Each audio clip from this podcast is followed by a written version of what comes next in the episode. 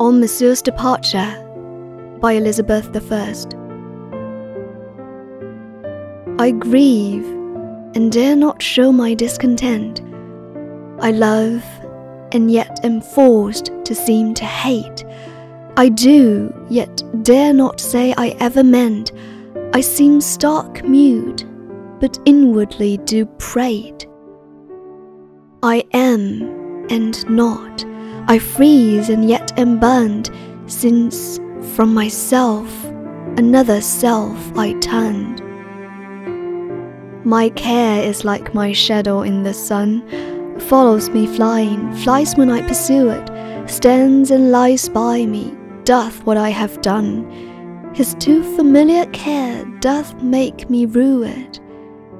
No means I find to rid him from my breast, till by the end of things it be suppressed. Some gentler passion slide into my mind, for I am soft and made of melting snow, or be more cruel, love, and so be kind. Let me or float or sink, be high or low, or let me live with some more sweet content or die, and so forget what love e'er meant.